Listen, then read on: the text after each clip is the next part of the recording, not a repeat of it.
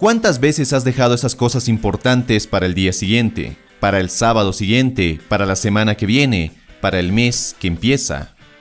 Pero una vez más te has engañado y ha llegado ese día y sigues sin avanzar en tus proyectos. Sigues atascado en el mismo lugar y peor aún, eres consciente de todo ello. Eres consciente de lo que te está costando, pero no eres capaz de cambiar esa tendencia tuya a procrastinar. Bueno, eso se acaba hoy porque voy a darte mis mejores trucos para vencer la procrastinación desde hoy mismo. Así que, si puedes, toma lápiz y papel y empecemos. Número 1. Identifica y elimina las fugas de enfoque. La mayoría de veces que estamos inmersos en una tarea difícil o larga y no sabemos cómo continuar o nos sentimos estancados, tendemos a liberar, entre comillas, nuestra mente con cosas que nos distraen, ya sea nuestro teléfono, revisar nuestro email, ver un video en YouTube, consultar algo en Google o lo que sea. Todo es válido para procrastinar. El peligro de esto es que corremos el riesgo de desperdiciar mucho tiempo en algo que supuestamente te ayudaba a relajar tu mente. Aquí la solución es simple. Saca esas distracciones de tus horas productivas y enfócate en aquello que tienes enfrente. Así de simple. Número 2 no te compliques. Si eres como yo, tiendes al perfeccionismo. Y si no, felicidades, estás libre de una de las cosas que más pueden arruinar tu productividad. Por lo general, tenemos grandes ideas, queremos ponerlas en acción lo más rápido posible, pero a la vez queremos que todo sea perfecto para recién aplicarlas. Y por ello planeamos, buscamos una situación ideal para entrar en acción, un momento idóneo para dar ese primer paso. Pero todo esto, en lugar de ayudarnos, solo nos paraliza. En el fondo, el perfeccionismo no es el problema real. No buscamos lo perfecto o hacer las cosas perfectas, sino que muchos, quienes son perfeccionistas, tienen miedo a fracasar. Yo era uno de ellos. Tienen miedo a lo que les pueda suceder. Tienen miedo a que las cosas no salgan como uno quiere. Así que Deja el perfeccionismo de lado y empieza a tomar acción. Entiende que no tienes que hacer o esperar a que las cosas sean perfectas o salgan perfectas, sino que deben ser lo suficientemente buenas para seguir avanzando. Y el perfeccionismo en realidad es el enemigo de lo suficientemente bueno.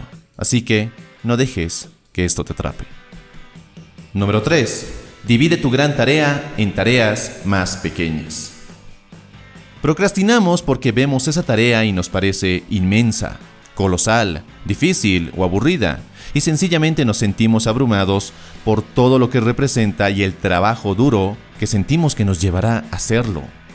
Pero las montañas no se escalan en una sola etapa, sino en varias. Y de eso se trata este truco, de dividir tu gran tarea en tareas más pequeñas y mucho más manejables. Imagina que quieres escribir un libro.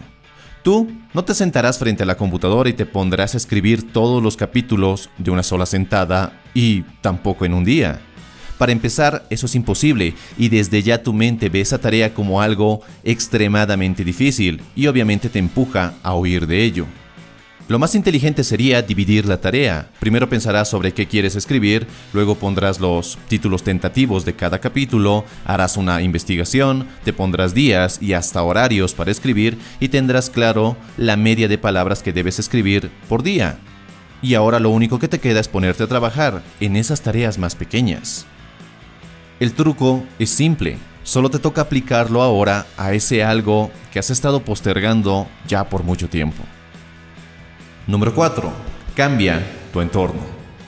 A veces relacionamos una habitación, un espacio en nuestra casa, en nuestra oficina o donde fuera, como un lugar para relajarnos, para ver la televisión, para dormir o lo que sea.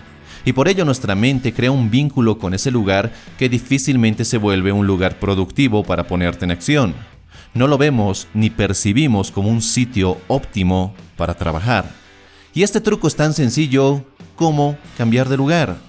Salir de tu casa, ir a un café cercano, una librería, una biblioteca, donde sea, un lugar que te inspire y te motive a hacer eso que estás postergando. Cambiar tu entorno puede ayudarte muchísimo a tomar acción. Número 5. Ten claro cuál es tu objetivo.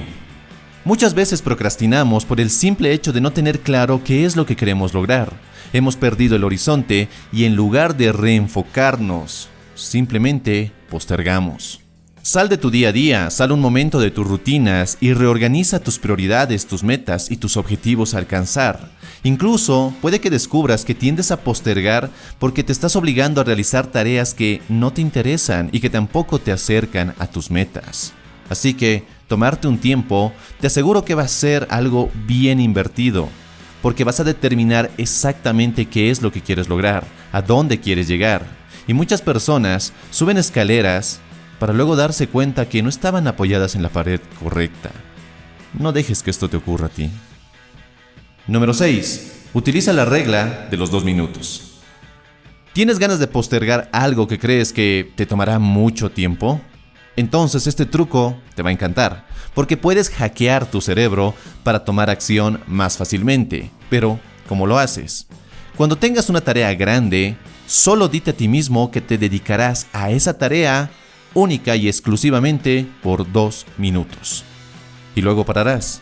Incluso puedes poner un temporizador para hacerlo. Y lo genial aquí es que cuando empieces a hacer esa tarea, vas a sentir que no es tan difícil, ya habrás tomado impulso y habrás alcanzado momentum. Empezarás a fluir con lo que estás haciendo al punto que ni siquiera querrás detenerte y querrás hacer más. O como lo dije en un anterior video, hazlo estúpidamente fácil. Escribe solo un párrafo, haz solo una plancha o una lagartija, lava solo un plato. Y en este caso, solo haz esa tarea por dos minutos. Y número 7. Escribe tus tareas del día siguiente antes de dormir. Normalmente me pongo entre 3 a 5 tareas que quiero realizar al día siguiente y las anoto ya sea en post-its o en mi libreta para no perderlas de vista. Y esto me ayuda de varias formas. Para empezar, estos pendientes no están rondando mi cabeza cuando estoy acostado en la cama y dejo de pensar en ellos ya que al escribirlos es como si los extrajera de mi cabeza, como si extrajera una masa mental y la plasmo en un pedazo de papel. Y segundo, mi mente subconsciente trabaja en formas de resolverlos mientras duermo de forma más efectiva y rápida. Obviamente todo esto me ayuda a dormir mejor ya que gozo de una mayor tranquilidad mental. Ahora, te toca probarlo a ti. Yo te aseguro que tendrás una mejor noche, descansarás mejor y al día siguiente tendrás muchas más energías, mayor paz mental y sobre todo tendrás claro qué es lo que quieres lograr ese día.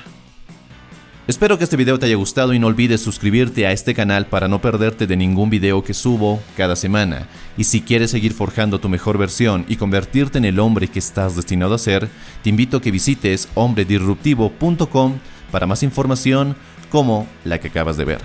Muchas gracias por ver este video hasta el final, soy Dante García y nos encontramos en nuestro siguiente y potenciador video. Hasta la próxima.